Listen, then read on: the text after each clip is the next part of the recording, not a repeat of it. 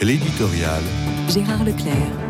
Il y a quelques jours se tenait à Dubaï la 28e conférence de l'ONU sur le changement climatique, qui ne suivrait avec le plus vif intérêt ce type d'événement que l'on espère décisif pour l'avenir de la planète. On sait que le pape voulait se rendre à Dubaï et qu'il en a été empêché par son état de santé.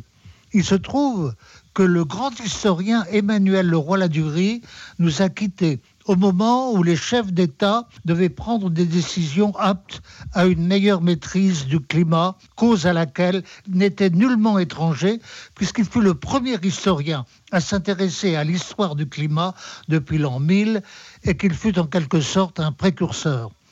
Lorsqu'il publie son livre en 1967, ce n'est pas le réchauffement qui le retient particulièrement, mais son intérêt pour l'agriculture, lui qui est fils de paysan. Il constate l'importance du phénomène des glaciations et des réchauffements sur les récoltes, les disettes et donc les famines.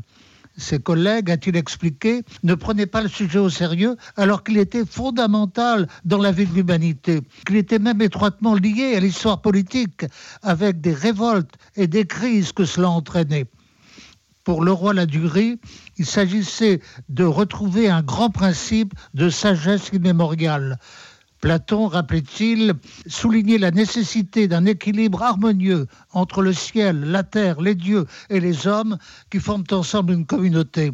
Cet équilibre devait être garanti par la tempérance, le sens de la justice et non par le désordre et le dérèglement. Il me plaît de saluer la mémoire d'un des grands historiens contemporains que j'ai eu la chance de connaître et dont le sentiment chrétien et l'attachement à l'Église étaient patents. Son œuvre continuera à nous instruire et à nous éclairer.